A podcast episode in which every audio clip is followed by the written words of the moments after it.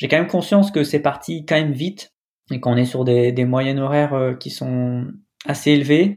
Donc c'est pour ça que j'essaye vraiment de, de me concentrer sur, sur mon hydratation et sur mon alimentation. Et j'ai déjà conscience que qu'il y a, y a un de nous qui, ou même deux ou trois, qui, qui vont complètement exploser à un moment parce que c'est un rythme qui est vachement élevé avec des coureurs qui, qui ont plus tendance à courir 70-80 km et j'avais presque l'impression qu'on était parti sur, sur une course comme ça, quoi. Alors que derrière, euh, en fait, on arrive au kilomètre 70, comme tu dis, et il reste 10 km assez, assez fluide, puis après, on prend presque 4 fois 1000 mètres. Avec des, des descentes qui sont loin d'être évidentes, très techniques, le plus technique, même la dernière est hors sentier. Donc là, je me dis, ouais, ça va, ça va, des bouchons de champagne, il y a tout qui va péter. Donc je me dis, bon, faudrait pas que, je sois aussi dans le. Bonjour à tous, je suis Guillaume Lalu et je suis ravi de vous retrouver dans ce nouvel épisode de Course épique. Pour commencer, un rapide mais très sincère merci à tous pour vos encouragements et vos retours enthousiastes sur les derniers épisodes du podcast. Si vous avez envie de soutenir Course épique, les trois meilleures choses à faire, vous abonner sur les différentes plateformes de streaming, noter et rédiger un avis sur Apple Podcast, et enfin en parler largement autour de vous sur les réseaux sociaux ou dans la vraie vie. Et n'oubliez pas, pour ne rien manquer des coulisses du podcast, rendez-vous sur notre compte Instagram courseepique.podcast. J'ai aujourd'hui l'immense plaisir de recevoir dans cet épisode le parfois fantasque et toujours fantastique Germain Grangier. Germain est un athlète et sportif multidisciplinaire accompli et dont l'incroyable talent n'est plus à démontrer. Figure à part dans le monde du trail, il s'y signale par les performances qu'il a réalisées jusqu'ici sur des formats courts, comme sur des formats 100 miles. Germain met un point d'honneur à conjuguer la rigueur et l'engagement indispensables pour atteindre un tel niveau, à beaucoup de légèreté, d'humour et de recul sur la discipline et la place qu'il y tient. Germain nous embarque avec lui aujourd'hui au cœur des Alpes-Maritimes, sur les sentiers de l'UTECAM, une des rares épreuves qui réussit à survivre à cette malheureuse hécatombe de course de l'année 2020. Il y court pour l'occasion et pour son plus grand bonheur, à domicile, sur un terrain dont il connaît bien la teneur, mais aussi l'extrême niveau d'exigence. J'ai passé un moment super agréable à échanger avec Germain, une personnalité très spontanée, attachante et qui prend soin de ne jamais se prendre trop au sérieux, comme vous allez vous en rendre compte dans cet épisode. Mais je ne vous en dis pas plus. Germain va vous raconter tout ça bien mieux que moi. Bienvenue dans ce nouvel épisode de Course épique. Mercantour d'honneur. Bienvenue sur Course épique, le podcast running et trail qui vous fait vivre dans chaque épisode une histoire de course inoubliable grâce au témoignage de son invité. Athlète émérite, coureur confirmé ou anonyme passionné, quand la légende d'une course et la destinée d'un coureur se rencontrent, c'est dans Course épique qu'elle se raconte. Course épique, c'est un invité, une course, une histoire hors du commun. Bonne écoute Bonjour Germain, je suis ravi de te recevoir dans ce 39e épisode de Course épique. Comment vas-tu? Ben bonjour, ben merci à toi hein, de me recevoir. Ben écoute, euh, le soleil euh, brille sur les montagnes euh, des Alpes-Maritimes, donc donc tout va bien. Moi, je suis au Pays Basque, tu vois, il faisait beau il y a 10 minutes, là il fait nuage, et il fera probablement beau dans 10 minutes et nuage dans 20. D'accord. Mais bon, voilà. Mais oui. C'en est fini de cet épisode du bulletin météo. Allez, on se lance. Avant de nous intéresser euh, plus particulièrement à ta pratique sportive, Germain, est-ce que tu pourrais te présenter à nos auditeurs pour ceux qui ne te connaîtraient peut-être pas, parce qu'il y en a peut-être? Oui, alors euh, Germain Grangier, euh, 31 ans désormais. Euh, ben, J'habite les Alpes-Maritimes, euh, Isola, en fait, une station de ski des Alpes du Sud-Est, je veux dire. Même les Alpes du Sud, c'est mieux, hein, parce que les Alpes du Sud-Est, c'est un petit peu trop concis comme localisation. Euh, du... du sud-est oriental. Voilà, voilà, parce que on aime bien être précis en fait. Euh, et du coup, euh, bah voilà, à la base, euh, je suis euh, ingénieur euh, géologue de formation, métier que j'ai que j'ai jamais expérimenté au final, j'ai juste le diplôme. Et et voilà, un amoureux de de la vie et des grands espaces. Et du sport, donc, j'imagine. Est-ce que tu peux nous parler de la place que tenait le sport dans ta vie quand tu étais plus jeune, enfant ou ado? C'était quoi tes sports de prédilection à l'époque? Est-ce qui t'a mis le, le, pied à l'étrier dans la pratique sportive?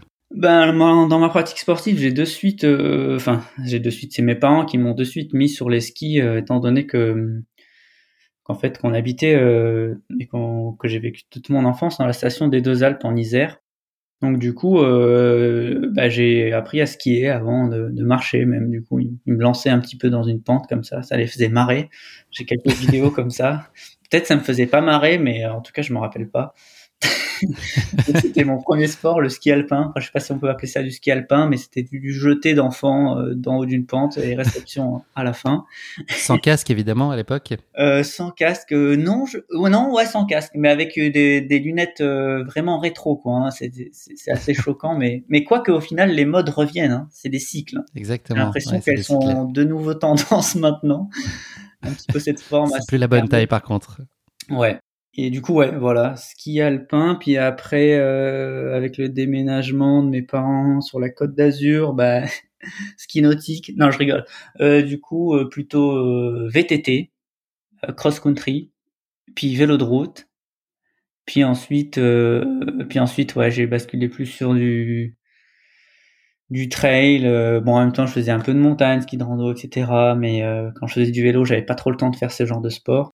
Et puis là, ouais. Le vélo qui a tenu quand même là, tu, tu l'évoques euh, très brièvement, mais ça a tenu quand même une place assez centrale dans ta vie et tu as été à des niveaux euh, quand même très relevés. Bah alors oui, en fait, j'ai j'étais en sport-études au lycée, euh, s'appelle Don Bosco à Nice en fait, où euh, où on avait la possibilité de s'entraîner trois jours sur cinq, toutes les après-midi. Euh, du coup, euh, en fait, c'est comme ça que j'ai vraiment pu faire du vélo euh, de façon assez soutenue. Du coup, trois, trois après-midi par semaine et le week-end. Donc, je commençais par le cross-country. Donc, je sais pas si c'est un peu familier pour tout le monde. C'est c'est un mix de montée-descente sur des formats de une heure et demie à deux heures, assez punchy. Euh, bah, c'est la discipline olympique euh, avec avec le bah, juste aux Jeux Olympiques, voilà, hein, Germain, reprends-toi. Donc, du, coup, c'est ça. Et ensuite, c'est. Il est très tôt. Voilà, c'est ça.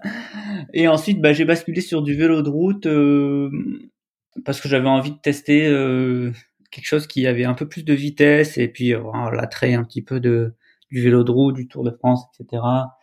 Et donc, oui, c'est vrai que j'ai fini euh, ma session vélo. Je pense que j'ai presque fait 10 ans de vélo. Ouais, c'est ça, à peu près. Ouais et est-ce que la course à pied, elle est venue, elle est venue en complément ou elle est plutôt venue à la place? Alors oui, l'hiver, généralement en vélo, on coupait à peu près 2-3 semaines, c'est-à-dire euh, plus de vélo pendant 2-3 semaines, et on s'amusait un peu à aller courir. Alors là, c'était resté très rigolo parce que ça durait, ça durait très peu longtemps et on était en croix complètement. Euh, enfin, euh, on se disait mais comment les gens font pour faire des jogging quoi? Parce que nous, on faisait 5 km. Forcément, t'es toujours sur une machine vraiment dans une discipline où tout est lissé, t'as, le seul choc que t'as, c'est quand tu descends le trottoir euh, au début de au début de ta sortie, quoi. Et là, bah, tu te mets à voir, euh, je sais pas, euh, une centaine de chocs, même mille, en une demi-heure, et tu, tu dis waouh, c'est, c'est, c'est, c'est complexe. Du coup, voilà, on faisait quelques jogging, puis après on revenait vite au vélo. Et voilà, donc du coup j'ai fini. Donc ça n'a pas été un coup de cœur, c'était plutôt après, presque un devoir. Ouais, c'était pour faire autre chose. Euh, après, c'est vrai que j'aimais, j'aimais bien euh, bah, faire plutôt des, choses comme des randos à pied. Après, euh, j'essayais un petit peu de, ski, de faire du ski de rando pendant l'hiver, mais c'était pas, déjà c'était pas très grandement apprécié par, par les staffs parce qu'il y avait pas mal de risques de, de se blesser. Enfin, c'était, c'était vu comme un sport assez à risque et comme des risques inutiles pris pour la saison en fait. Donc euh, quand j'y allais, c'était un petit peu genre en mode euh, underground. Il n'y avait pas tes parents qui te poussaient euh, dans les pentes, non? Non, là cette fois-ci non, mais du coup ouais, j'allais plutôt en montagne en mode ouais, en mode en mode underground quoi. J'aime bien ce mot-là. Undercover. Ouais, c'est bien. c'est bien. un pirate, un pirate. Voilà, c'est ça. Et t'as jamais eu d'accident qui t'ont porté préjudice? Non, non, non. Bah du coup, euh, non, voilà, j'en faisais un petit peu, euh, je sais pas, les débuts d'hiver, puis après, après le vélo et c'est tellement d'heures d'entraînement parce que forcément il n'y a pas ces, ces chocs, donc il n'y a pas, pas beaucoup de temps pour faire autre chose. Et il fallait quand même rester pas mal sur la côte l'hiver pour pouvoir faire du vélo. Donc euh, voilà, pas mal d'années vélo qui m'ont mené jusque jusque la DN1 Aix-en-Provence qui est un qui est en gros le, le, niveau amateur en vélo. Et là, je me suis très vite blessé. Et du coup, euh, voilà, blessure qui, qui en fait est une endofibrose, qui est un problème à l'artère iliaque. qui a, mis du temps à se faire diagnostiquer. Et bon, j'avais déjà eu deux opérations des genoux avant. Et c'était un petit peu l'opération de trop pour moi, surtout à la vingtaine d'années, devoir toucher une artère. je me rappelle, j'étais pas pas très chaud euh, pour faire cette opération. Euh, mes parents non plus. Euh, faire un pontage sur une artère à 20 ans, je me suis dit, oh là, peut-être je, vais réserver ça pour plus tard. Quoi. Hmm. Donc ça, ça, a, ça a laissé de la latitude quand même pour que tu te consacres un peu plus à la course à pied. Il n'y avait pas d'incompatibilité ou est-ce que tu as dû marquer une coupure? Bah alors au début, moi, j'étais assez frustré, surtout pendant tout le moment où je cherchais, cherchais l'origine de cette douleur, parce que en fait, tu n'as pas assez de sang dans la jambe, puisque l'artère se, spasme et s'épaissit. Du coup, c'est une espèce de grosse crampe dans toute la jambe qui arrive euh, quand tu es, euh, quand tu passes un certain, certaine fréquence cardiaque, en fait, quand tu commences à être euh, en, en, aérobie, etc. Du coup, au début, c'était assez frustrant parce que je comprenais pas d'où ça venait. Du coup, je faisais beaucoup d'ostéo, d'étirements, etc. Mais ça marchait pas. Et oui, quand il y a eu le mot sur la blessure euh, et en fait cette lourde opération, bon, j'ai essayé de vite tourner la page, mais ça a été assez compliqué. Et j'avais la chance d'être un petit peu dans, bah, toujours dans cette dynamique de sport et d'études. Du coup, j'étais en, en, licence maths physique. Du coup, j'ai fini cette licence au moment de la, de la blessure. Et là, bah, c'était euh, bon, bah, je vais arrêter le vélo. Et du coup, je me dis bon, bah, je vais en profiter pour finir mes études et, et faire des faire des études d'ingénieur en géologie euh, et d'aller sur Grenoble quoi. À ce moment-là, j'étais toujours sur la Côte d'Azur. Et donc c'est un petit peu ce moment où j'ai eu la blessure, je me dis bon bah OK, euh, j'étais toujours en mode sport études, OK bah je vais finir mes études et et puis rentrer dans un chemin plus classique quoi. À ce moment-là, je me suis dit bon bah allez, feu. Du coup, je me retrouve à Grenoble en train de faire des études euh, d'ingénieur sur sur les cailloux quoi. Et donc, tu, euh, le, le, trail, petit à petit, a, pris de plus en plus de place dans, dans ton quotidien et tu t'es, as commencé à te frotter à tes premières courses et tes premières compétitions? Bah ouais, c'est ça. Alors, euh, petit à petit, euh, c'était pas vraiment des compètes, c'était. Au début, ouais, en fait, il y a une espèce de. Pas une espèce, il y a une communauté euh, bah, assez montagnarde à Grenoble, des gens qui habitent bah, dans la ville et qui vont un petit peu sur, sur les sommets aux alentours. Il y a pas mal de choix. Et euh, c'est vrai que pour eux, je pense qu'il mis un peu de temps à, à refaire une compète. Et puis il y avait une espèce de challenge euh, autour de Grenoble qui s'appelle le Grésivaudan Express. Grésivaudan, c'est la vallée de Grenoble, où chaque mercredi soir, un peu en mode off, il y avait des verticales. Mais carrément en mode off, hein, c'est super sympa. Mais au final, on se retrouvait des fois, on était une centaine au départ.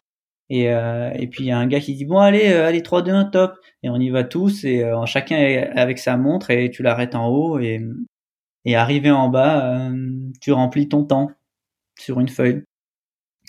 Et, avec un chemin qui est libre. Ouais, en fait c'est ça qui est marrant en fait, c'est que tu le but c'est d'aller en haut de la montagne mais tu passes par où tu veux, il n'y a pas de balisage ni rien. Et euh, c'était super marrant parce qu'il y avait des gens qui venaient même la veille mettre des cordes fixes dans des passages un peu plus exposés pour gagner 32 secondes. Et c'était c'était énorme parce que des fois tu te retrouvais derrière un groupe, enfin devant un groupe, puis tu faisais trois lacets et les mecs ils étaient devant toi après. Et, euh, et j'ai trouvé ça super marrant. Euh, c'était vraiment un concept rigolo. Et euh, comme ça, je me suis pris au jeu de de refaire un petit peu de compétition, mais en mode euh, tranquille. En plus, c'était des montées, donc du coup, moi, j'avais pas la descente euh, qui, euh, bah, qui, qui allait me détruire les articulations, puisque j'étais vraiment pas coureur. Et donc voilà, j'ai un petit peu pris goût au trail comme ça. Et du coup, puis j'avais beaucoup moins de temps. En fait, je faisais beaucoup plus, bah, beaucoup plus d'études. J'étais moins, j'avais plus du tout d'études aménagées. Bon après, c'est pas pour ça que quand il faisait beau, je faisais péter une journée, une journée de cours pour aller skier, tu vois. Mais euh, c'était marrant parce que le prof, euh, le prof en école d'ingé, il dit tiens, c'est marrant, il a neigé, il fait beau aujourd'hui, il n'y a pas Germain, François et Christophe. du coup, bah, c'est parce que c'était plus très underground, t'es sorti là, ça commençait à se voir. Non, non, et puis on revenait avec la marque de bronzage et il dit alors, c'était bien hier? Euh, bon, du coup, voilà, c'était des bonnes années. Euh. C'était pas les lampes à UV de la bibliothèque pour, pour ta révision, c'était pas ça? Non, non, non. du coup, euh, du coup, c'était marrant parce qu'on était toujours une petite clique à partir comme ça. faire des, des espèces d'escapades. et, euh, et ouais, voilà, c'était plus dans ce, dans ce délire-là. Bon, ben, voilà, la neige est bonne, on y va. Ok, il y a un truc bien à faire, on y va. Et puis la, la compétition est venue petit, petit à petit. Et là, je me suis rendu compte, euh, je me suis dit, bon, je vais essayer de courir un peu plus longtemps. Euh, ou du coup, je courais avant les cours, j'arrivais un peu, un peu en retard au cours. Et, et le prof me disait, bah, Germain, faut se lever le matin. Je dis, ouais, ouais. du coup, je, du coup, voilà, je courais un petit peu et j'ai vite saisi que j'avais pas du tout de, de châssis de coureur parce que j'ai vite eu pas mal de tendinites, des choses comme ça, assez, assez rapidement, quoi. Je courais 10 bornes euh, sur le plat, et même, même 20, et je revenais, j'avais des tendinites partout. Je dis, oula, en fait, je sais pas courir, quoi. enfin, j'ai pas du tout de technique de course à pied puisque on m'a pris sur un vélo, on m'a pris sur des skis, sur des sports portés et on m'a dit ok. Je me suis dit ok maintenant, maintenant vas-y cours. Du coup, euh, pas mal d'endurance et, et, euh, et on va dire de. Et t'as eu un entourage autour de toi pour te faire évoluer sur justement la partie plus technique? Non, non, non. Au début non, j'étais vraiment en autodidacte. Je me suis ok je faisais mes footings beaucoup trop vite. Euh, je faisais des footings à 15 à l'heure que je fais même pas maintenant, quoi. Parce que juste, euh, bah, je pensais que c'était comme le vélo, quoi. Voilà, il faut, il faut courir, les gens ils courent, et je me disais, waouh, ils font 100 km, comment ils font, quoi.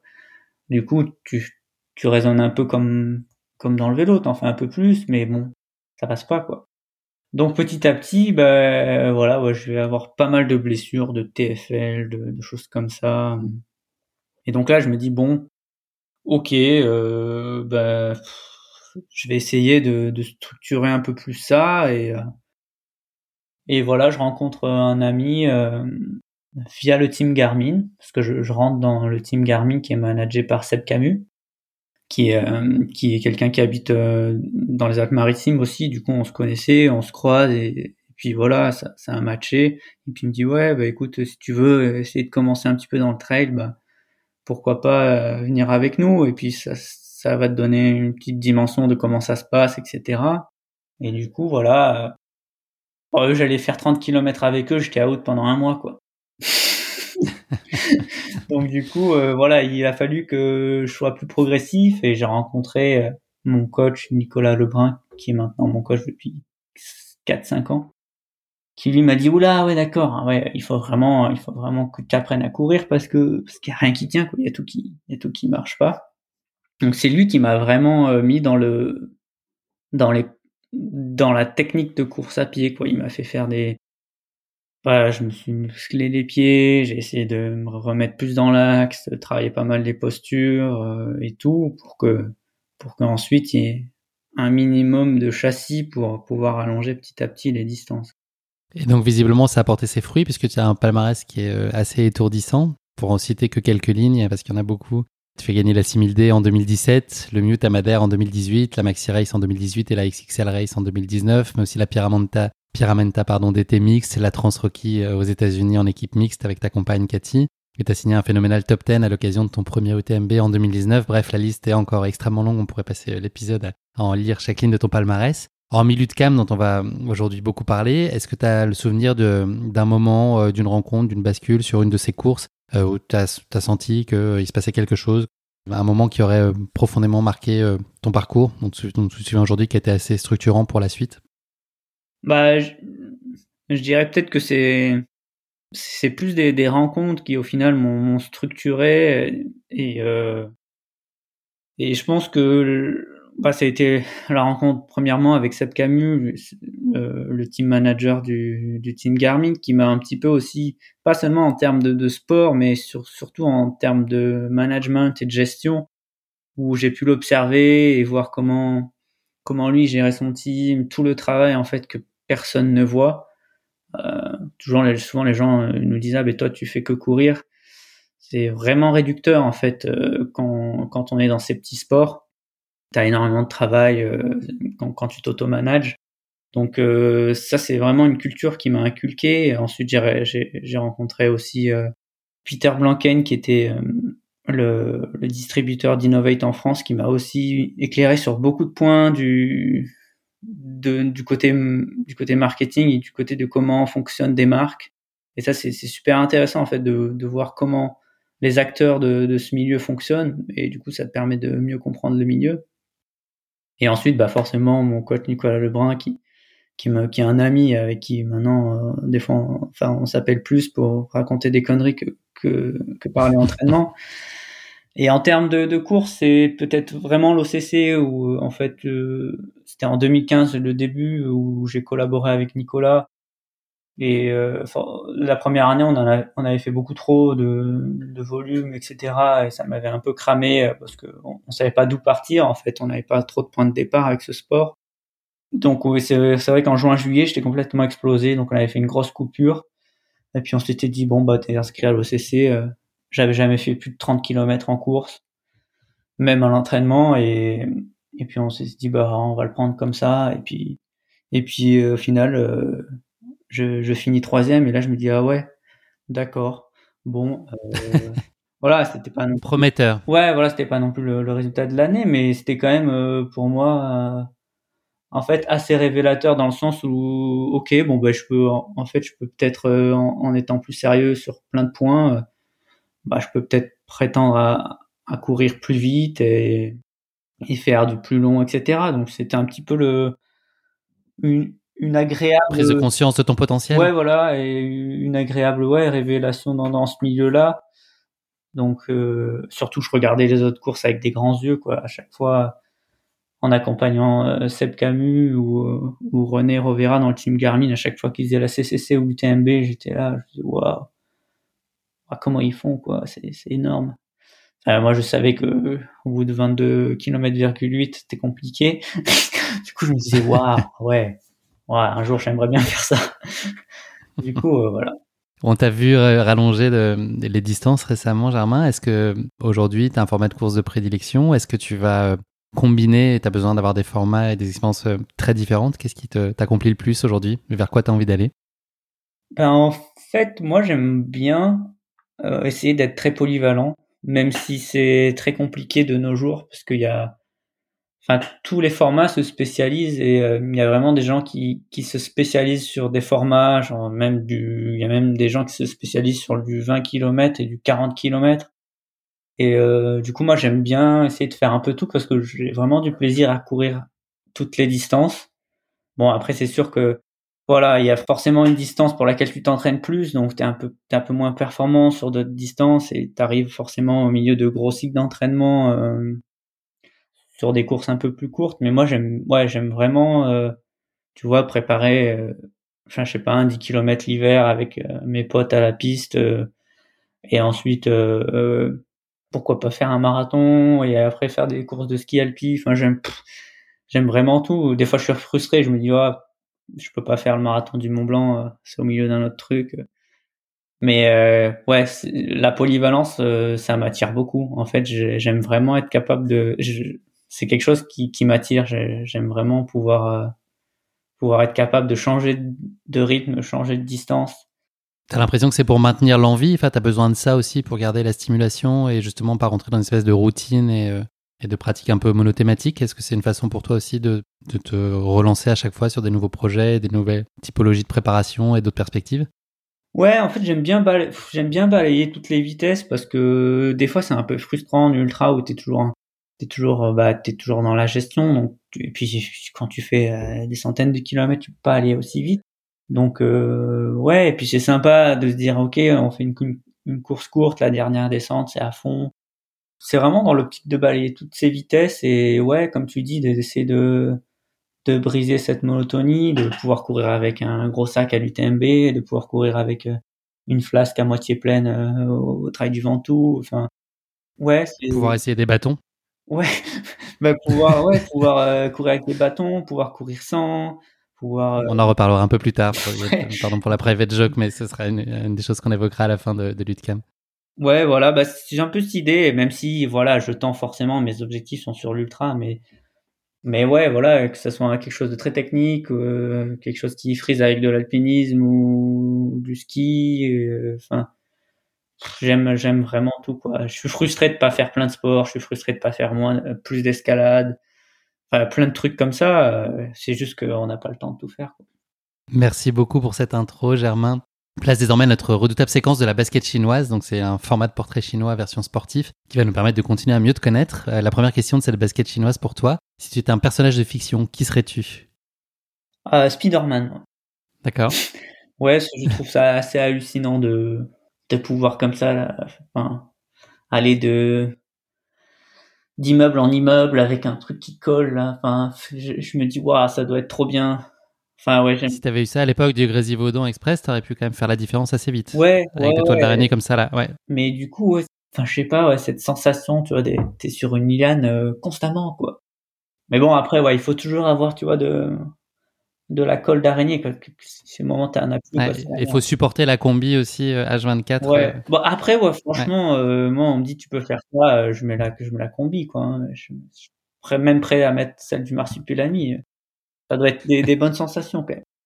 Donc ouais si je peux me réincarner en Spider-Man euh, moi ça me va. Bon je le dis à la française hein mais bon faudrait dire Spider-Man tu vois mais bon ouais déconner quand même. Deuxième question de cette basket chinoise, si tu étais un animal, lequel serait-il? Euh, bah j'aime bien j'aime bien j'aime bien le chien Ouais. T'en as un, tu peux nous en parler. oui oui c'est le chien de mes parents Ranco mais euh, mais on l'a souvent il vient souvent en stage avec nous C'est en garde partagée Voilà, euh, c'est un faux border collie. Il est croisé avec un patou. Donc euh, Je sais pas ce que c'est un patou. un patou, tu sais, c'est les chiens de de troupeaux qui gardent des troupeaux l'été, les gros chiens blancs là. Sais pas si tu D'accord, as ok. vu. Oui, ça y est, je vais. Voilà. Donc lui, en fait, il est croisé avec un tout petit chien à la base qui est le border collie, qui qui fait une vingtaine de kilos même pas, et avec un gros chien qui fait plutôt 40 kilos même plus. Donc du coup, c'est un mix. Du coup, il est ni bon en endurance, ni bon en garde, tu vois. Il est un peu genre euh, bon mauvais partout, mais il est gentil.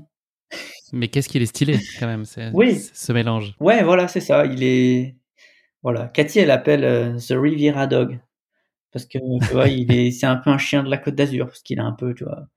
C'est pas un vrai, mais mais gentil. Donc tu serais, en tout cas, tu étais un animal, tu serais peut-être un Riviera Dog. c'est Ouais, ça? voilà. Non, j'aime bien le Border Collie. C'est un- je trouve que c'est un chien intéressant. Donc euh, ouais, j'aime bien ça. Dernière question de cette basket chinoise, est-ce qu'il y a un sportif ou une sportive, euh, tout sport confondu, qui est une source euh, d'inspiration ou d'admiration de ta part? Ouais, bah moi j'aime bien les les alpinistes, c'est des, des grimpeurs, c'est des gens qui qui m'inspirent pas mal. Quand j'étais jeune, je regardais pas mal euh, Patrick Béraud, euh, Erard Loretan, puis maintenant plus récemment Sean Villanueva qui est très rigolo aussi. Voilà, c'est des gens qui m'inspirent beaucoup euh, parce qu'en fait j'a- j'ai du mal à me projeter euh, sur des choses comme ça. Du coup, ça ça m'inspire des gens qui Tu admirais la performance, l'état d'esprit? Qu'est-ce qui résonnait chez toi? Ouais, c'est ça, c'est l'état d'esprit, euh, la performance. Enfin, quand Patrick Béraud fait ses fait ses 4000 d'affilée, bon bah il, va y perdre la vie à la fin, mais c'est c'est énorme en termes d'engagement et de surtout à l'époque. euh, Enfin, c'est c'est ouais, c'est des performances énormes et c'est des gens qui qui ont qui ont des philosophies de vie euh, qui sont assez énormes. Même euh, même Edinger, c'est quand tu re-regardes ces films, tu dis waouh, c'est- c'est magnifique quoi. Et euh, du coup, ouais, c'est cette prise de risque, mais mesurée pour eux parce qu'ils sont, sont au-dessus de tout le monde.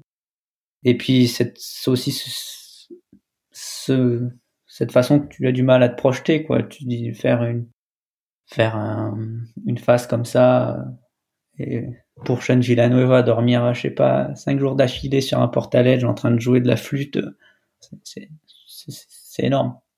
Eh bien, écoute, merci beaucoup Germain. Le moment est venu de parler de ta course épique, l'UTCAM, autrement dit l'Ultra Trail Côte d'Azur Mercantour. Pour présenter l'UTCAM en quelques mots, la course trouve son ancrage à Saint-Martin-Vésubie, domaine de trail par excellence et première station de trail des Alpes du Sud, et non pas du Sud-Est, euh, ou pas, je sais pas peut-être. Elle s'est vue dotée en 2012 d'un kilomètre vertical, puis en 2014 d'une épreuve de trail. Empruntant des sections de la station de trail, les tracés de pure montagne regroupent ce qui se fait de plus beau en la matière, des alpages aux forêts d'épineux jusqu'au sommet ouvrant sur de somptueux panoramas.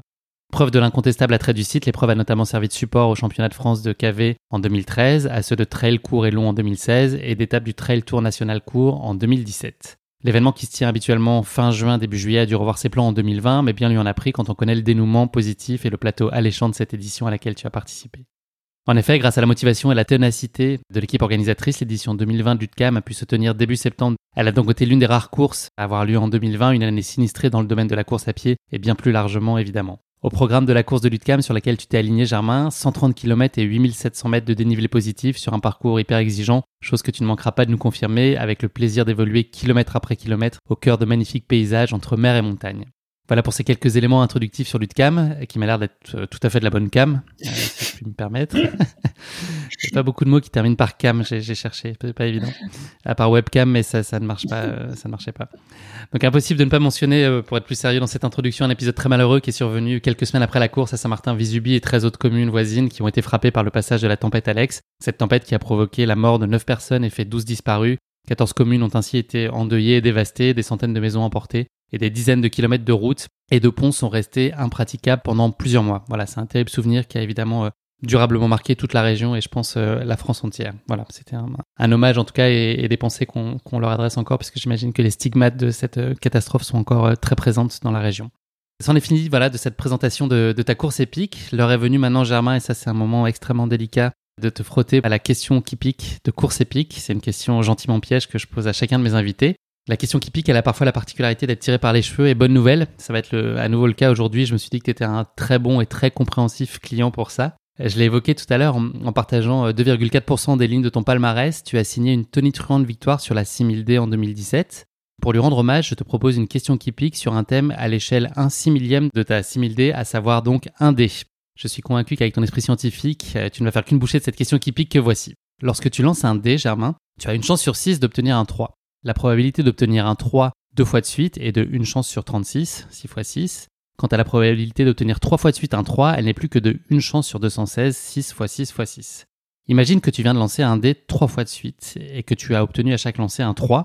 La probabilité que tu obtiennes un 3 à ton quatrième lancer est d'une chance sur... Euh, 6 fois 216. Euh, on va vite fait comme ça. Euh, à 100 près. à 100 près, euh, 1212. 1212. Germain, j'ai une mauvaise nouvelle, c'est 6, enfin c'est la bonne réponse, c'est une chance sur 6 en fait, puisque tu lances le dé une quatrième fois et la probabilité que tu aies un 3 sur ce quatrième lancé, c'est de 1 sur 6. Ah, j'ai pas entendu que le quatrième. ouais, c'est le piège en fait, c'est tout le truc que je tends avant, oh. une espèce de toile d'araignée, tu vois, donc, que, que j'ai tendu et, et voilà. Ah, et, euh, et, la, bonne, la bonne réponse était 6. mais euh, mais c'était c'était fourbe. Non, non, je, ah, en plus, j'ai toujours, j'ai toujours vraiment haï les probabilités. Euh, vraiment un truc que que j'aimais pas. Je, me suis dit que le géologue que tu étais avait l'esprit euh, scientifique, donc voilà, je me suis permis d'aller sur ce, terrain. 6 factoriel et machin. Oh là, de Dieu. Ouais, des choses qu'on veut oublier tous de nos, de nos études, effectivement. Ça en est fini de cette question qui pique, Germain. Merci de t'être prêté au jeu. On va maintenant parler de ta course épique à l'occasion de cette UTCAM 2020. Mhm. Est-ce que pour commencer, tu peux nous raconter euh, comment s'est présenté à toi l'opportunité de participer à cette édition? Bah, du coup, il y avait, je voulais vraiment, euh, j'étais indécis entre six courses du coup, j'ai lancé un dé et je me suis dit, paf Un sur six, je suis tombé sur le TK. Donc du coup, non, plus sérieusement, comme tu l'as dit et évoqué, en fait, c'était une année où euh, ben, l'UTCAM est quasi, quasiment le seul ultra à avoir lieu en France. Je crois qu'il y a eu euh, le course de l'Ain, un truc comme ça aussi, l'Ultra 1. Euh, et en fait, ouais, l'UTCAM a profité de cette fenêtre où il y a eu quelques événements et euh, donc il y a eu cette course. À chaque fois, c'était en même temps euh, que d'autres événements type UTMB. Du coup, je pouvais jamais y aller. En plus, étant des Alpes-Maritimes, c'est vrai qu'à chaque fois, je repoussais ma participation. Et puis là, je, me dis bon, bah, c'est la seule édition de l'UTCAM. Forcément, il va y avoir un, meilleur plateau. Euh, l'organisation a invité pas mal d'athlètes élites. on a passé l'été à la maison je me dis bon bah feu quoi, c'est l'année ou jamais au faire l'UTCAM quoi. Donc du coup, voilà, je me suis dit allez Et est-ce que cette course, elle revêtait une dimension particulière pour toi dans la mesure où ça se tient dans une vallée proche euh, de là où tu résides? Est-ce que ça change des choses dans ta façon de l'aborder ou de l'apprécier? C'est euh, plus de pression, plus de plaisir, plus de connaissance du terrain et donc un avantage Ou est-ce que finalement ça n'a pas tellement d'impact pour toi? Non, mais clairement, c'est clairement un plaisir de courir euh, dans les Alpes-Maritimes et au final, on n'a pas beaucoup de grosses courses avec une dimension un peu plus euh, nationale ou internationale. Et franchement, ça, m'a fait grandement plaisir. Après, c'est vrai que le, terrain, je le connais bien. Je le connais pas non plus sur le bout des doigts parce que j'habite la vallée d'à côté, la Tinée, qui, euh, qui est bien sûr la plus belle des vallées, mais du coup, euh, la Visubie est pas mal non plus. Et euh, voilà, oh non, c'est franchement c'est un réel plaisir de pouvoir courir euh, dans les Alpes-Maritimes et et, et d'avoir un, un, ultra en France à ce moment-là. Donc voilà, ça faisait complètement sens pour moi. Est-ce que tu as le souvenir d'avoir mis en œuvre une prépa spécifique pour cette UTCAM au sortir de cette période de confinement, nous l'avons dit, avec des perspectives qui étaient longtemps incertaines? Comment tu gères ça? Est-ce que tu organises ta prépa en, en, disant et en te mettant en tête que la course aura euh, lieu à 100% euh, Sinon, ça devient compliqué de se préparer? Comment est-ce que tu as, géré euh, tout ce qui t'a mené jusqu'au jour J? Ben non, j'ai pas du tout fait de préparation spécifique pour l'UTCAM parce que jusqu'à trois jours, on savait même pas si l'épreuve allait vraiment avoir lieu. parce que à l'échelle du territoire, certaines localité, enfin métropole ou département prenait des décisions sur euh, l'arrêté euh, des événements. Et donc du coup non, c'était vrai, vraiment très compliqué de se projeter. Donc du coup, euh, je me dis bon bah si l'UTCAM a lieu, moi je suis sur place, je peux le faire. Donc du coup, pas vraiment de préparation spécifique, oui un peu de repos avant parce que forcément il faut se reposer pour faire ce genre de d'événement, mais pas vraiment spécifique à l'UTCAM non. Est-ce que tu avais euh, justement une, idée ou un sentiment sur ton, ton niveau de forme? Est-ce que tu arrivais à jauger de ça ou est-ce que c'était euh, un peu au feeling et très incertain? Est-ce que tu arrivais à te dire euh, que tu étais en capacité de faire quelque chose de bien ou c'était impossible à, jauger? Bah après hein, forcément un manque de repères vis-à-vis des compétitions puisqu'il n'y avait pas de compétition. Après c'est vrai que sans compétition on fait que L'été, on s'était beaucoup entraîné, du coup moins de déplacements, moins de périodes de récup post-compétition et avant compétition. Et au final, euh, ça fait beaucoup d'entraînement. Euh, en juillet, on, avait passé euh, quasiment tout le mois avec Cathy entre le Valais suisse et Chamonix, donc on avait couru beaucoup, pas mal entre 3 et 4 000 mètres. Donc, donc oui, non, j'avais forcément. Cathy, pardon, Germain, qui est Cathy pour préciser pour les auditeurs, qui est aussi donc inscrite euh, sur l'UTCAM, euh, cette édition-là à tes côtés. Oui, Cathy qui m'accompagne et qui est euh, également inscrite à l'UTCAM. Donc ouais, voilà, c'était plutôt dans, dans le cadre. on a s'était pas mal entraîné plus version plaisir, version montagne, et puis de toute façon, quand tu fais pas mal de montagne, tu as généralement une bonne condition physique. Après, des fois un peu moins adapté à la course à pied pur. Mais oui, voilà, j'arrive à même sans trop de repères euh, compétitifs, mais euh, mais forcément avec une bonne forme euh, plutôt de et une grosse envie. Ouais, voilà, pas mal, vraiment une envie assez développée parce que ça faisait longtemps que je voulais la faire et que je pouvais pas la faire et que en plus à ce moment-là, c'est peut-être le, meilleur niveau qu'il y avait, le meilleur plateau qu'il y avait sur sur l'UTCAM. Donc je me dis ouais, trop bien quoi, cool. Oui, tu, tu, viens de l'évoquer, la start list, elle était particulièrement relevée cette année-là, avec notamment une armada espagnole venue en force. Est-ce qu'il y a des concurrents, toi, dont tu te méfies? Je ne sais pas si c'est le terme, mais en tout cas que tu, que tu surveilles ou que tu imagines euh, très compétitifs sur, sur la course? Bah, c'est c'est euh, c'est vrai que les organisateurs avaient avaient euh, invité pas mal d'Espagnols. Il y avait Jordi, Gamito, Pere Aurel, Zaït Malek. Il y avait aussi Nathan Jouvet et, et, quelques autres. Donc c'est vrai que après non, Jordi c'est quelqu'un que j'apprécie beaucoup, euh, donc c'est vrai qu'on rigole beaucoup. Et après c'est vrai que les autres je connais, je connais très peu. Euh, je sais qu'ils sont plus rapides que moi sur, des formats plus 70 km. Donc du coup je me dis bon euh, bah ça va être bien, au moins ça ça va. Au moins voilà ça ça va ça va un petit peu se se chamailler et puis et puis voilà tu viens pour la gagne ou est-ce que tu viens avant tout pour euh, faire le mieux que tu peux compte tenu des incertitudes sur, euh, sur ta forme euh, et tu juste pour prendre du plaisir Par définition, quand tu t'épingles ton dossard, tu es, là pour jouer la première place?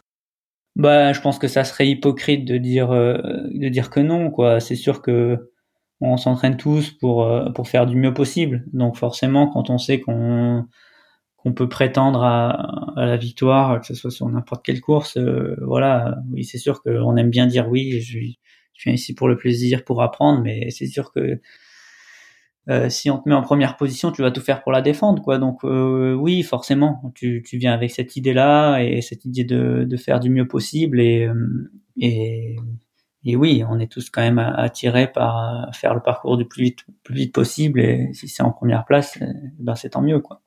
Tu nous l'as dit tout à l'heure, c'est un parcours que tu connais en tout cas en partie très bien. Est-ce que tu avais en tête une stratégie compte tenu de cette connaissance du terrain? Est-ce que tu avais un peu déjà défini des grands axes sur la façon d'approcher la course? Ou plutôt l'idée un peu de, suivre le tempo et de te caler euh, sur les pas de, des autres euh, concurrents qui étaient euh, à, portée de chaussures à côté de toi? Comment est-ce que tu avais. Enfin, est-ce qu'il y a vraiment une notion stratégique, une idée de gestion que tu as anticipée ou c'était plutôt l'idée de se laisser porter par les sensations au fil de l'eau? Bah, c'est un peu un mix. De toute façon, en ultra, il, y a toujours un plan A, un B, un C, et puis, et puis tu, tu ajustes constamment, quoi. Donc forcément, moi, j'avais plutôt vu la course en, en, deux parties, avec une première partie de nuit, euh, à peu près 70 km, qui est assez roulante, enfin assez roulante, ça reste quand même euh, assez technique, mais, mais plus roulant par rapport à ce qui va se passer ensuite.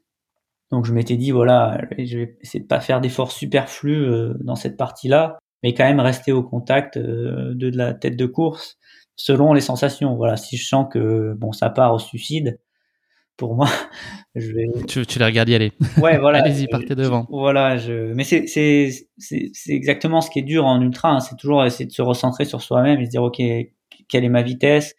Est-ce que c'est une vitesse que que je considère fluide? Parce que c'est ça avant tout. Hein. C'est une vitesse qui qui va t'amener en fluidité jusqu'à la fin de course. Euh, et un peu trop vite et un peu moins fluide et, c'est la catastrophe. Donc euh, voilà, il faut toujours se demander euh, si on est bien, si on est bien dans sa bulle, si on est bien dans sa vitesse, euh, si on s'alimente bien, etc. Donc voilà, mon idée c'est un peu de partir comme ça, de rester au contact, de voir comment ça évolue et d'être plutôt dans, l'observation euh, par rapport à, la tête de course et, euh, et dans le contrôle. Est-ce qu'il y a une chose que tu appréhendes plus particulièrement avant de prendre le départ?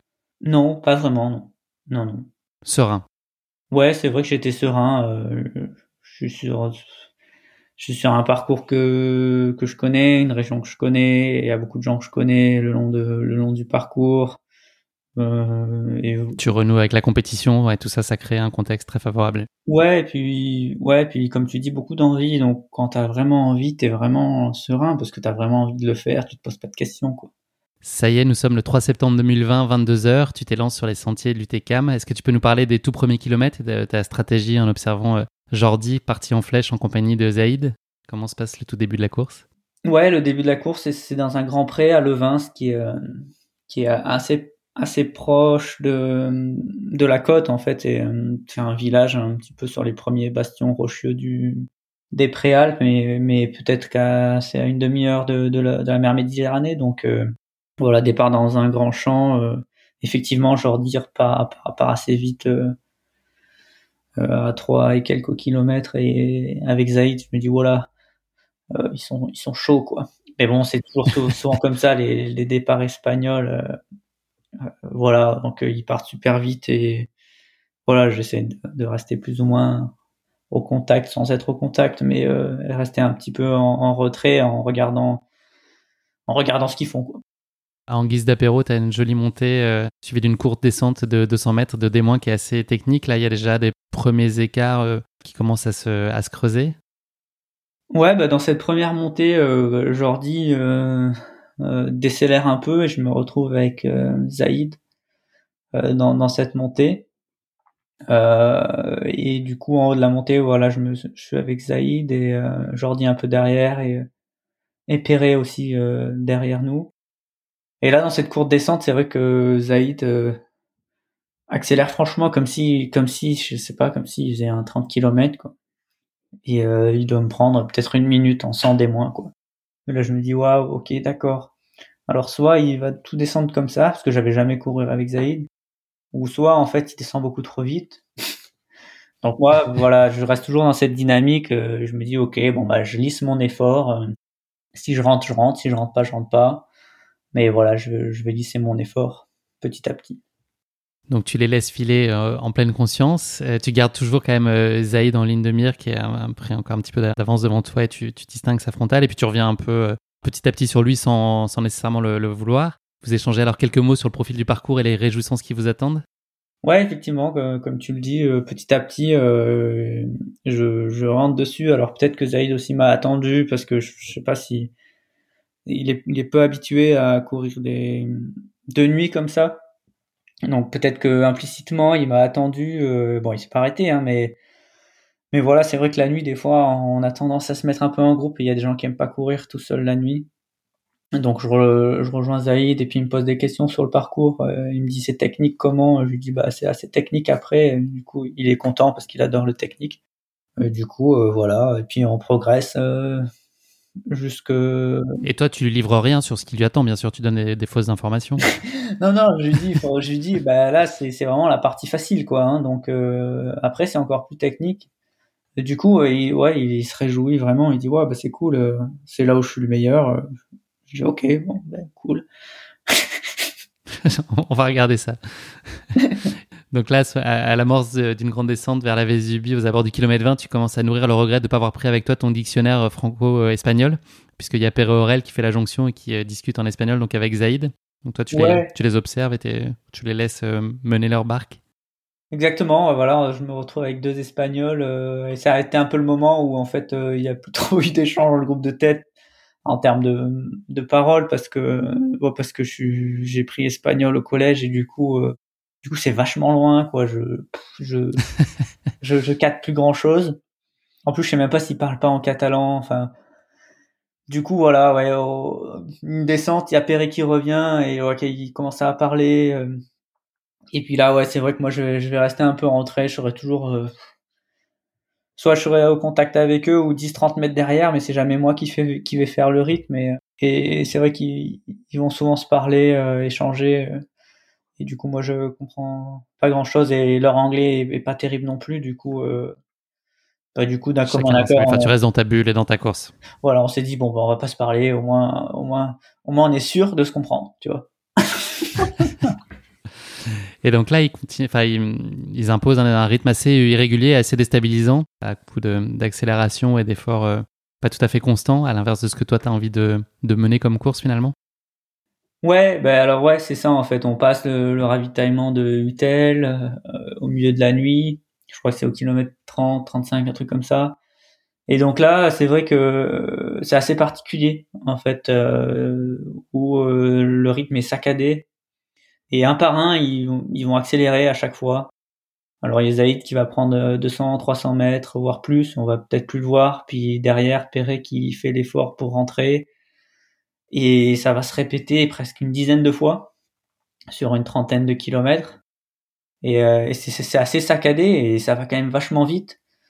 Euh, du coup, moi, je me dis, ok, euh, faut vraiment que je, que je me concentre sur mon alimentation et, et que je lise tout ça euh, parce qu'il reste, euh, il reste beaucoup de chemin, quoi. Donc euh, moi, je me concentre là-dessus et et voilà, quand, quand l'un rentre sur l'autre, eh ben il y a une chute de rythme. Euh, tous les deux se mettent à marcher et se mettent à discuter. Et puis c'est l'inverse après. Du coup, c'est vrai que moi, ça me surprend. C'est la première fois que je que, que je que je vis ça. Est-ce que tu as l'intuition que ça peut être favorable, que c'est peut-être une erreur stratégique de leur part? Ouais, je sens, je, par expérience, je sens que ça, ça peut m'être favorable parce que je, je sais que forcément en ultra, quand tu commences à, à, jouer comme ça, alors tu payes pas directement, mais, mais c'est un petit peu le, le, revers de la médaille euh, dans 4-5 heures, quoi. Donc je me dis bon bah je me reste concentré, moi je continue à m'alimenter, j'essaye de ne pas faire d'efforts superflus, mais toujours de rester au contact. Et, puis on verra, euh, on, verra par la suite, étant donné encore plus que la suite est vraiment compliquée. Quoi. Aux abords du kilomètre 60, tu amorces ta descente vers la ravito de Roquebillière. Il y a Zaïd qui semble alors connaître un petit coup de moins bien avant de repartir de plus belle, c'est ça? Ouais, alors là je remarque qu'en fin de compte le, rythme de Zaïd de la première descente n'est plus du tout le même. Euh, c'est un rythme correct, mais c'est pas non plus un rythme très effréné. Et encore une fois, voilà, on descend et puis il y a des portions de piste euh, à certains moments, puis, puis ils se parlent. Et puis non, par, contre, avant d'arriver au ravitaillement, peut-être 3-4 euh, km, voilà, ça repart euh, vraiment très très vite. Euh, alors peut-être qu'il y avait une stratégie pour entrer au ravitaillement en premier, ou je ne sais pas, et, mais du coup, encore une fois, encore une fois, ce rythme saccadé qui, qui continue, quoi. Le kilomètre 70, tu nous l'as dit, Germain, il correspond à un petit peu plus de la mi-course, mais il marque surtout la bascule dans un nouveau chapitre de la course particulièrement exigeant. Comment est-ce que tu te sens à l'approche de cette deuxième partie de course? Est-ce que là, toutes euh, euh, ces 70 premiers kilomètres pour toi euh, se sont effectués sans encombre et donc tu es dans les meilleures dispositions pour ce qui t'attend à ce moment-là?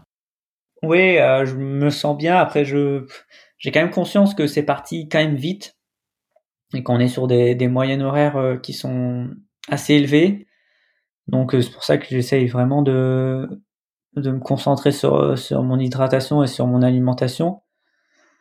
Et j'ai déjà conscience que qu'il y a, y a un de nous qui, ou même deux ou trois, qui, qui vont complètement exploser à un moment parce que ça, c'est, voilà, c'est, un rythme qui est vachement élevé avec des coureurs qui, qui ont plus tendance à courir 70-80 km et j'avais presque l'impression qu'on était parti sur, sur une course comme ça, quoi.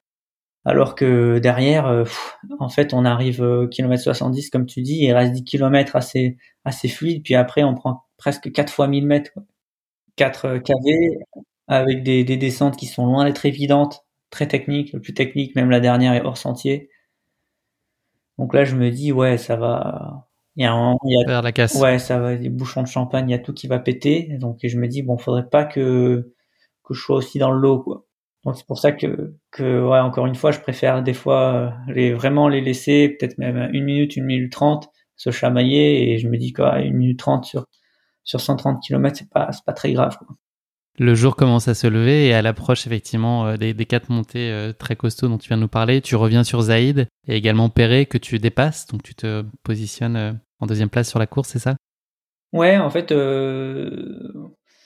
Zaïd commence à aller un peu moins vite et moi j'étais avec Zaïd et du coup Perret revient sur nous, je crois qu'il s'était arrêté un peu plus longtemps en ravitaillement et nous passe très rapidement euh, et fait un trou euh, très rapidement aussi. Moi, je me rends compte que Zaïd euh, n'est plus avec moi et que Perret est peut-être une trente devant à l'amorce de la première longue montée, hein, du premier cas un peu cavé, je dirais, qui nous amène au, relais des merveilles dans la vallée de la Gordolas. La partie commence à être vraiment montagneuse dans le parc du Mercantour. Et donc là, voilà, assez rapidement dans le début de cette montée, je reviens sur Perret de façon choisie Est-ce que c'est toi qui décides de repartir à, l'offensive ou ça se passe euh, naturellement C'est plutôt euh, lui qui baisse euh, de régime? Bah, Je le vois un peu devant. Je me dis, bon, bah, je vais essayer de, rentrer avec lui. Au moins, peut-être qu'on peut avoir une dynamique de progression. Et en fait, sur une, route en faux plat montant, juste avant, avant de commencer vraiment cette, cette partie plus raide, voilà, je le dépasse. Et c'est vrai que là, je me dis, bon, peut-être que au lieu de me mettre plus à son rythme, je vais continuer. Et à ce moment-là, en fait, euh, très rapidement, je vois qu'il accroche pas du tout euh, mon rythme. Et du coup, euh, question pour moi, je me retrouve au kilomètre 75 ou 80, même je crois que c'est 75. Je me dis ah ok, voilà, je me retrouve tout seul et je me dis ok, donc il me reste 55 kilomètres tout seul. Qu'est-ce que je fais maintenant? Voilà, voilà ça m'était jamais arrivé en fin de compte vraiment d'être seul en tête d'un ultra, c'est aussi hyper dur à gérer euh, dans le sens où des fois tu te mets un petit peu euh, tu sais plus trop quel rythme quel rythme aborder quoi. D'un moment à l'autre tu te retrouves en en suiveur euh, gestionnaire au mec qui est devant ou qui doit plus ou moins imprimer le rythme son rythme. Mais quel est mon rythme? Voilà c'est plein de questions comme ça. C'était vachement enrichissant et sur lesquels t'as pas de réponse, t'as pas de conviction, d'intuition sur la façon dont tu dois gérer justement cette position et, les 50 km qui t'attendent Ouais, je me dis voilà, j'ai 50-55 derniers kilomètres avec presque 4000 mètres de dénivelé, moi un truc qui me correspond plus euh, dans les chiffres. Et je me dis ok, maintenant faut faut que tu gères ça, il faut que tu adaptes ta vitesse, faut pas que tu ailles trop vite ni trop doucement. Donc ouais, voilà, c'est super intéressant, mais en, même temps, euh, voilà, c'est super euh, nouveau pour moi. Donc, euh, ok, je me dis, bon, ben voilà, maintenant tu te concentres euh, sur tes sensations, sur euh, tes besoins alimentaires, etc. Et puis, voilà, faut vraiment rester focus sur, sur mes sensations, lisser les, les moments négatifs et profiter des, des moments où, où je me sens mieux, quoi. Après la première montée-descente de cette série de 4 dont tu nous as parlé, tu arrives au relais Les Merveilles au kilomètre 86, une base de vie où tu as le plaisir de retrouver ton assistance. Les nouvelles sont alors très bonnes sur l'avance que tu as sur tes poursuivants. Comment est-ce que toi tu interprètes cet écart? Qu'est-ce que ça t'évoque le fait que tu aies réussi à, creuser ce trou finalement euh, assez rapidement? Oui, effectivement, on me dit que là j'ai un quart d'heure d'avance sur le, sur le deuxième, qui n'est plus Perret mais Zaït. Donc je me dis ok, donc Perret est en train de connaître un moment assez compliqué mais Zaïd euh, peut-être est en, train de, plus lisser son effort. Et je me dis quand même un quart d'heure en, si peu de temps. Alors, soit j'ai vraiment accéléré trop vite, euh, ou soit, soit derrière c'est complètement en train d'exploser. Donc voilà, ça me, me rassure euh, dans ce sens-là. Et puis ça quelque part, c'est aussi bien que j'ai cette avance assez grosse en si peu de temps. Parce que je me dis, ok, bon là, il faut vraiment que, que je lisse mon effort et que je que peut-être que je réduise un poil ma vitesse, parce que au final, j'ai peut-être accéléré un peu trop fort avec l'euphorie de passer en première place. Des fois, tu, tu, sens pas forcément ce que tu fais. Du coup, je me dis, ok, bon, bah, réduis un peu ton allure, essaye d'être sur quelque chose de plus constant, et on verra au premier point, au deuxième pointage ce que ça dit. Donc, tu franchis ensuite la deuxième et la troisième montée euh, au rythme que tu viens euh, d'évoquer, euh, maîtriser, on va dire. Tu es toujours en tête alors que tu arrives au dernier ravito au Boréon, qui est situé à environ 25 km de l'arrivée. Ton avance n'a cessé de se creuser. Comment est-ce que tu décides de gérer cette ultime pause à Boréon? Ouais, bah, comme tu me dis, c'est le dernier, dernier ravito avec, avec l'assistance. Donc, euh, j'arrive ici et je crois qu'on me dit que j'ai à peu près 45 minutes d'avance. Ou 35, je sais plus. Et là, tu te dis, c'est la fiesta. Ouais, en fait, là, je. Bizarre, en fait, je me. Je décide de faire une longue pause. Euh, je me dis, bah, comme si en fait dans ma tête, ok, bon, bah, la, course est quasiment finie, alors qu'il me reste quasiment 1200 mètres de dénive euh, d'un coup, avec une descente hors sentier. Euh, pareil, euh, il faut redescendre à Saint-Martin, donc c'est 1200 des plus et quasiment 1500 des moins, quoi. Très technique. Mais du coup, je sais pas, en, fait, j'arrive là, on me donne cette avance et je me dis, ah, ok, bon, j'avais pas l'impression d'avoir, d'avoir vraiment mis un rythme extrêmement soutenu, mais je me dis, ok, bon, bah, ça veut dire que, ça veut dire que, bon, je dois pas être trop mal en termes d'allure. Et ouais, j'ai un peu l'impression de, d'avoir stoppé ma course ici. En fait, je, je me relâche complètement et je me dis, bon, tiens, bon, je vais profiter du ravito, je commence à manger plein de trucs euh, que j'avais pas prévu, genre euh, des pâtes, des trucs comme ça, et puis euh, puis j'ai des potes qui sont autour de moi qui me font plein de blagues et je commence à me sortir petit à petit de la course, à blaguer avec eux, etc. Et je me dis bon, bah je vais m'arrêter 10 minutes puis puis je repartirai quoi, tranquille, ça va me faire du bien. Et en fait, pas du tout. Quoi. dès que tu relances ou dès que tu repars euh, de ce ravito, tu fais le constat que cette coupure, elle te met quand même pas mal en difficulté et qu'elle pourrait être préjudiciable pour la fin de la course. Ouais, en fait, je, je, je réalise direct en fait que j'ai fait une erreur de m'arrêter beaucoup trop longtemps. Ça m'a sorti euh, mentalement de la course et euh, un petit peu, ouais, un petit comme comme si mon corps s'est complètement relâché. Euh, n'est plus trop dans cette course et je repars et j'ai les jambes carrées, j'ai je suis plus trop dedans. je me dis oula, j'ai vraiment fait une erreur. En plus, il y a un gars euh, le long de la route qui me dit voilà Germain super foulé et tout. Je me dis oh, putain lui il se fout de ma gueule, c'est pas possible. Là ça, ça, ça va pas du tout et, et, même lui se fout de ma gueule. Alors je dis ah, c'est pas possible. En plus pour l'anecdote, euh, le gars s'appelle Serge. Ça, ah ouais, ouais ça, me fait, ça me fait rire intérieurement. Je dis là lui vraiment il se fout de ma gueule. Et donc euh, voilà, compliqué. Euh, je me dis, ok, il va falloir que je m'accroche euh, parce que là, je vais prendre. je pense que ça va durer un bout de temps. Faut tout, faut tout que tout, faut que tout se remette en route, le mental, le corps, etc. Est-ce que tu as un sentiment de panique à ce moment-là quand même? Est-ce que le fait justement que ça, ça marche moins bien physiquement, tu t'amplifies le, les mauvaises sensations que tu as et tu dis que tu es en train de perdre la course et que enfin, à la limite ça t'écrase encore plus et ça rend encore plus difficile la relance et ta capacité à te remettre à flot? Bah non, justement, j'essaie de, de chasser ces premières. T'arrives à contrôler quand même, ouais. J'essaie mm. de chasser ces premières on va dire, émotions négatives. Mais euh, oui, clairement, c'est vrai que je, je me suis arrêté trop longtemps, du coup musculairement j'ai l'impression de, m'être un petit peu rouillé, etc. Donc oui, je sais clairement que sur le moment, j'ai fait une erreur. Mais voilà, j'essaye de me remobiliser euh, et d'avancer coûte que coûte. Alors forcément, euh, je pense que voilà, j'ai eu presque deux heures vraiment complexes. Et après, c'est allé de mieux en mieux. Mais ouais, j'ai été assez euh, content de pouvoir gérer ce, ce moment de flow. Quoi. Comment ça gère justement Je sais pas si tu peux dévoiler tes, trucs, mais euh, sur cette partie mentale, comment est-ce que tu as réussi à quand même tout remettre à l'endroit? C'est quoi les, trucs auxquels tu t'accroches pour euh, cette heure et demie, deux heures là sur lesquelles tu as été en, grande difficulté? C'est quoi les perspectives qui t'aident à tenir? Ou le, schéma mental que tu essaies d'imprimer? Ben, C'est assez simple, il faut vraiment rester dans, le moment présent. Quoi. Faut, faut pas penser à ce qui s'est passé avant ou après, à se dire ok j'avais 45 minutes d'avance, on est plus que 12, ou euh, se dire ok bon bah là je me sens pas bien, du coup je vais pas finir. il faut vraiment rester dans, dans le moment présent, bah, se rappeler euh, pourquoi, pourquoi tu es là et que au final, tu es quand même encore en tête. Parce qu'on a toujours, euh, on essaie toujours de se projeter, se dire, oh là, là, ça va mal, du coup, ça, ça va pas bien se passer. Donc voilà, rester sur le moment présent, se dire que bon, là, on est encore dans la course, on est encore en tête, on est là. Et qu'au final, excuse-moi, juste pour préciser, là, quand tu dis instant présent, c'est vraiment euh, le caillou là qui est juste devant toi ou c'est euh, c'est là les kilomètres à venir, les deux trois à penser, à raisonner à court terme ou au prochain ravito. C'est vraiment là, c'est la seconde que tu vis là. Voilà, c'est se concentrer, pousser sur les bâtons, avancer maintenant, voilà, passer cet obstacle, l'autre, l'autre, l'autre. Enfin, c'est vraiment euh, à l'instant, maintenant quoi. C'est pas penser penser à ce qui va se passer dans 30 mètres quoi. C'est vraiment sur l'instant. C'est pour moi, ça te permet de bloquer ton esprit et rester vraiment euh, focus sur ce qui se passe euh, maintenant. Quoi. Et du coup, voilà, voilà, c'est toujours se, se, rappeler que voilà, ce qu'on fait, c'est bien, qu'on est toujours dans la course et qu'au final, voilà, on est en train de vivre un moment euh, plus intense. Essayer de pas utiliser des, des, des, mots dans son esprit qui sont négatifs, tu vois, un moment dur, un moment compliqué, c'est toujours négatif. Mais voilà, tu dis que tu es en train de vivre un moment plus intense, que tu que tu dois surpasser et que ça va pour sûr, ça va que, ça peut que aller mieux. Voilà, donc c'est toujours dans cette dynamique, quoi.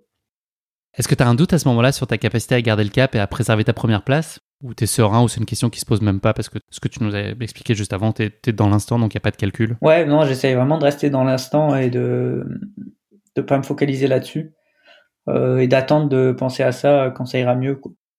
Donc euh, non, là je pense que c'est pas toujours évident hein, de rester dans, cette dynamique-là, mais je pense que j'ai bien réussi à, y rester cette fois-ci en tout cas. Il t'arrive un dernier épisode un petit peu fâcheux, à quelques kilomètres de l'arrivée, on l'a très rapidement euh, évoqué tout à l'heure euh, avec, les bâtons. Est-ce que tu peux nous raconter ce qui s'est passé et puis toi ton, rapport au bâton, si je puis me permettre, dans, ton, voilà, dans tes précédentes courses et, ce qui s'est passé plus spécifiquement sur ces derniers kilomètres de l'UTCAM et le, vilain tour que ce bâton a failli jouer Oui, effectivement. Euh, ben, les bâtons, pour moi, moi je viens du ski, alors à chaque fois, c'est vrai que je faisais des blagues et je disais, oh, les bâtons, c'est pour skier, euh, je prendrai jamais de bâton et tout. Donc j'ai toujours dit ça, et puis, puis en fait, non, je me suis rendu compte que, bah, en faisant l'UTMB en 2019, dans la première montée, quand j'ai vu tout le monde sortir les bâtons, et j'ai vu en fait le rythme euh, course UTMB, je me dis, oh là, oh là, là, là c'est, t'as vraiment fait une erreur mais c'est pas grave, il te reste 160 km sans les bâtons, tu vois. du, coup, je, me suis dit, waouh, ok, bon, j'ai vraiment compris en 2019 qu'en ultra, voilà, il fallait que, que j'utilise les bâtons, d'autant plus que je sais m'en servir avec le, ski de rando qu'on fait l'hiver.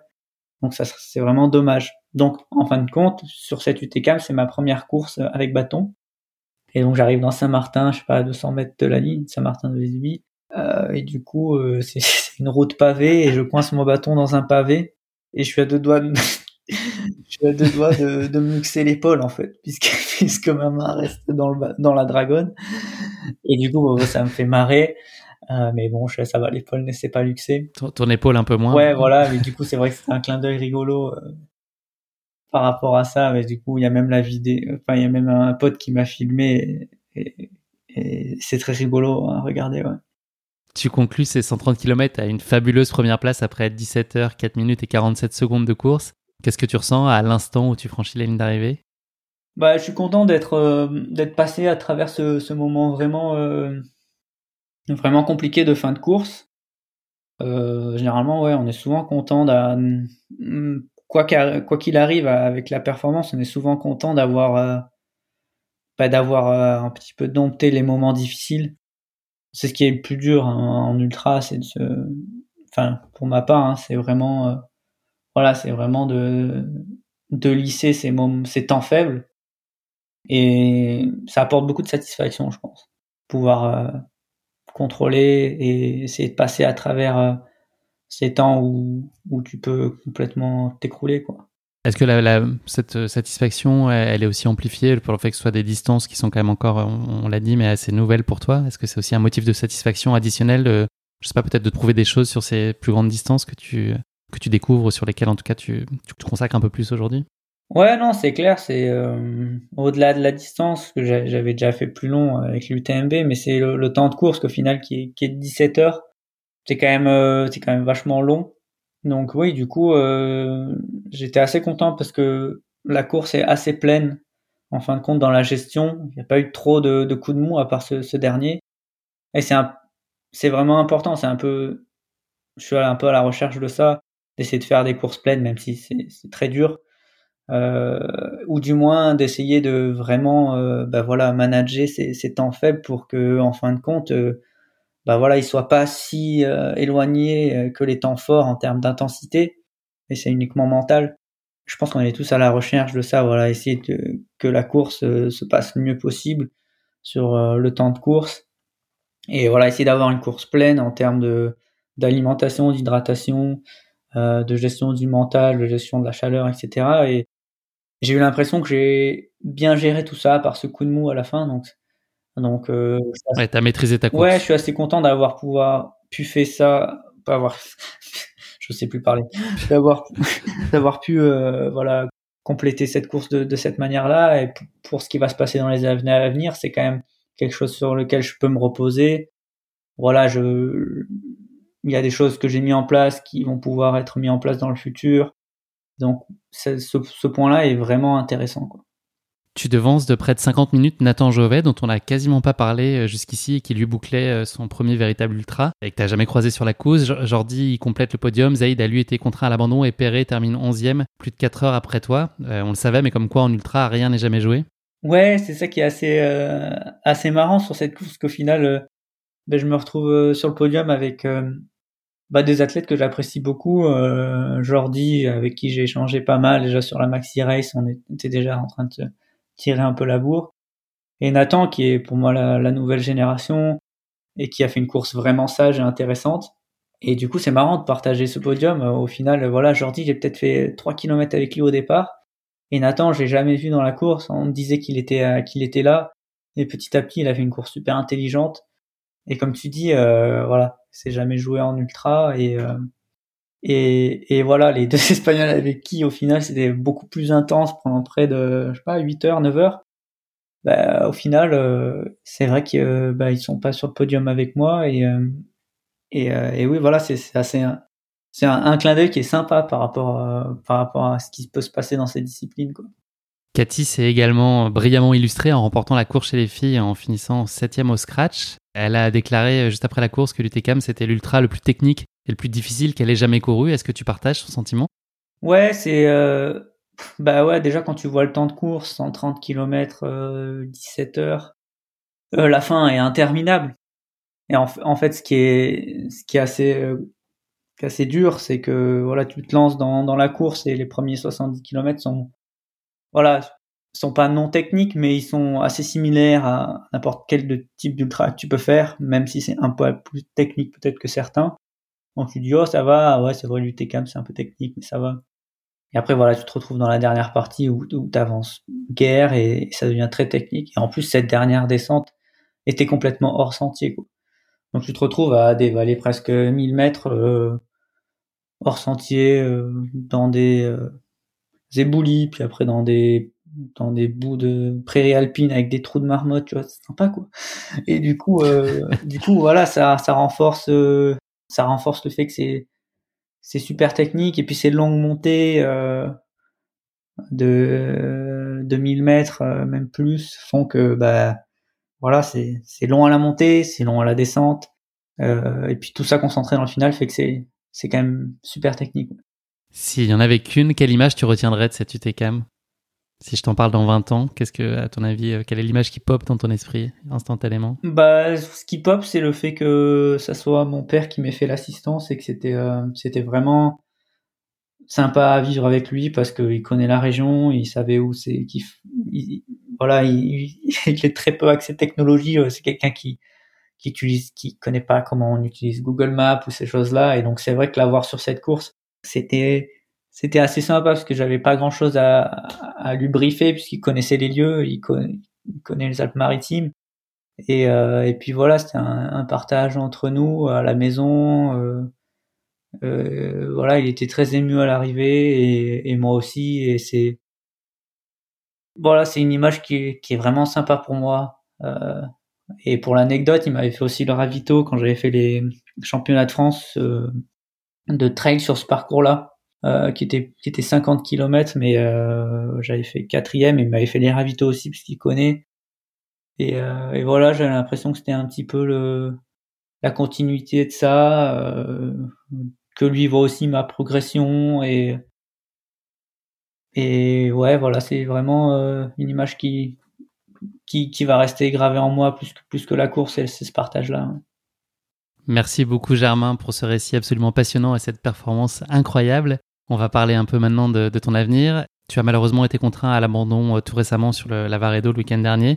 Est-ce que c'est plus sur ton, sur ton état de santé? Est-ce que ta saison 2021, elle est, elle est compromise ou euh, c'est encore incertain? Et sinon, est-ce que tu as des grands rendez-vous à ton calendrier pour cette fin d'année, pour 2022 Qu'est-ce qui se dessine pour toi?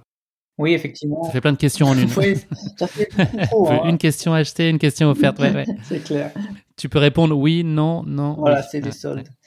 Non, oui, comme tu dis. Non, mais surtout, on espère, on espère que, on espère que la santé est bonne et puis qu'on va avoir le plaisir de, de, te revoir sur, sur des courses là. Si tu peux nous en dire un peu plus. Oui, oui, j'ai dû abandonner au kilomètre 95. Bon, ça faisait, ça faisait 15, 10, 15 kilomètres que, voilà, que je marchais. Hein, euh, Ouais, petit à petit, je sais pas, j'ai eu un problème de, de hanche fessier. Petit à petit, j'ai eu un, un, gros blocage euh, sur sur mes hanches et, et, mes fessiers, chose que j'ai jamais eu avant. Donc euh, voilà, il, je suis en train de voir pour élucider un petit peu ce problème. Et du coup, voilà, ça ça fermait complètement à foulée. J'étais un, voilà, à part avoir une amplitude de 2 cm et demi, euh, c'était impossible de courir. Donc euh, voilà, j'ai fait la dernière montée avec euh, avec les. Il y avait encore Serge sur le bord de la route qui disait que tu avais une belle ben non, ouais, du coup, je me suis dit, bon, voici quand même, il y avait des Italiens qui me disaient grande, grande, j'avais envie de leur dire non, pas du tout. Calme-toi, je n'avance pas. Donc, euh... ouais, et puis il me disait encore, ouais, c'est bien, t'es encore dans le top 10. Je dis, oui, oui, oui, oui, oui, ça fait 10 km que j'avance plus. Mais, euh, mais ouais, donc voilà, j'espère que ça va aller mieux. Et surtout, en fait, euh, c'est pas seulement que ça va aller mieux, c'est que c'est qu'il faut trouver des, des, solutions et des origines à, à, ce problème parce que parce que voilà, on, forcément, on veut pas que ça se reproduise et et donc c'est le, le plus important dans bah, dans ces efforts-là, c'est de trouver euh, l'origine du problème pour pas que pas que je sois confronté à ça sur une autre course. Euh, voilà, on est habitué hein, aux douleurs, aux douleurs en, ultra. Hein. On, a tous des douleurs partout, hein, c'est normal. Mais là, là, je pense que voilà, il fallait que je m'arrête pour pour éviter de bah, de trop euh, solliciter mon corps euh, et surtout en vue des courses qui arrivent après. Donc, euh, je préfère m'arrêter et prendre 10 jours complètement off que, que un mois, quoi. Donc voilà, en vue de l'UTMB qui reste quand même voilà, l'objectif de l'année, j'ai préféré mettre le clignotant, même si c'est quand même très dur à encaisser, quoi. À plus long terme, est-ce qu'il y a une course ou un défi sportif qui te fait particulièrement envie et que tu n'aurais pas encore accompli? Est-ce que tu as un rêve secret ou pas secret, mais un Graal? Ouais, j'ai plus, j'aimerais faire plein de trucs. Euh, j'aimerais bien euh, euh, bah, faire du parapente. là, il y a un, là il y a un gars que je connais des Alpes-Maritimes que j'ai suivi sur la X-Alpes, Benoît Outers, qui est ça, ça a l'air énorme. C'est une course en fait où tu où tu pars une dizaine de jours avec ton parapente et à pied et tu dois checker des balises. ouais, ça, ça a l'air énorme. Euh, tout comme faire un Ironman, euh, c'est un truc que, que qui, qui, me plairait avec mes années vélo d'avant. Je pense que je, que je pourrais, je pourrais avoir du plaisir à le faire. Bon, après la piscine, je suis vraiment pas fan, mais on peut trouver des solutions. Euh, plus de montagne, euh, plus de ski, euh, voilà. Plein de choses. Mais je pense que ouais, voilà, j'ai quelques objectifs en course à pied, mais je sais pas si c'est quelque chose que je sais pas y a 45 ans, je, je ferais encore des ultra trails, quoi. Je, ferais peut-être autre chose, quoi. Je te propose de conclure cet épisode non pas avec le mot de la fin, mais avec le motto de la fin, euh, autrement dit la devise qui t'inspire ou qui te guide dans la vie. Est-ce que tu auras un motto à partager avec nous? Oui, moi le mien c'est tout bien que tu détiens est un souci qui te retient. et voilà, ça me fait rire parce que c'est un... une approche minimaliste, c'est ça? Ouais, et puis c'est aussi euh, de la possession. C'est aussi le c'est la parodie des inconnus et de, la secte. Je sais pas si ça dit quelque chose de Skippy. Euh, voilà. Et au final, euh, c'est un truc qui est extrêmement marrant, et, mais qui, qui est profond de sens, quoi. Donc euh, voilà, c'est ça que j'aime bien, c'est que ça, voilà, j'aime bien déconner Et, et, et, du coup, voilà, c'est un proverbe qui, qui vient du, d'une parodie, donc un truc qui est pas sérieux, mais au final, voilà, quand tu, quand tu l'analyses un peu, c'est, c'est tellement criant de vérité, quoi. Du coup, c'est quelque chose qui, voilà, qui, qui à chaque fois m'anime euh, dans plein de choses, quoi. je me dis, est-ce que j'ai vraiment besoin de ça? Non. Et puis après, une fois que je l'aurai, ça va me faire chier. Il va falloir, il va falloir que j'assure euh, tel bien, tel machin, tel truc. Je dis, bon, bah, ça sert à rien. Allez hop. on passe pas à l'action. Voilà. Et on consomme un peu moins. Ouais, au final, ouais, voilà, c'est. Des fois, tu acquiers des choses et au final, tu te rends compte qu'elles sont source de stress ou, voilà, c'est des choses que tu dois gérer. Voilà, au final, si tu les as pas, bon, ben, c'est plus de temps que tu as à consacrer à toi-même et, et à ce que tu aimes vraiment. Donc, euh, voilà, pour moi, c'est, c'est criant de vérité. Merci Germain, c'est malheureusement déjà la fin de cet épisode. Merci de nous avoir fait vivre dans tes pas cette course épique, riche de rebondissements avec ta verve à nul autre pareil et ton légendaire sens de l'humour, ça fait un bien fou. Bravo encore à toi pour cette remarquable performance qui va en appeler évidemment beaucoup beaucoup d'autres. Sois sûr en tout cas qu'on va te suivre avec beaucoup d'attention et beaucoup d'affection sur tes prochains défis et tout ce qui va se présenter à toi dans les mois et années à venir. Merci encore en tout cas pour nos échanges Germain. Je te souhaite beaucoup de bonheur et beaucoup de réussite pour la suite de tes aventures et puis euh, je te dis à très bientôt. Eh ben merci à toi et puis merci pour, euh, pour ton podcast et ce travail. C'est cool, j'ai passé un bon moment. Eh ben écoute, euh, plaisir partagé, ça a été très très chouette. Merci en tout cas pour ta disponibilité Germain et je suis sûr que ta course épique a captivé nos auditeurs. À bientôt. Ciao. Ciao. Merci à tous de nous avoir suivis, j'espère que cet épisode vous a plu. Pour ne manquer aucun épisode, n'oubliez pas de vous abonner sur les différentes plateformes de streaming. Et si le cœur vous en dit, N'hésitez pas à mettre le maximum d'étoiles sur iTunes, cela aidera Course Épique à se faire connaître plus largement encore. Merci et à très bientôt pour notre prochain épisode de Course Épique.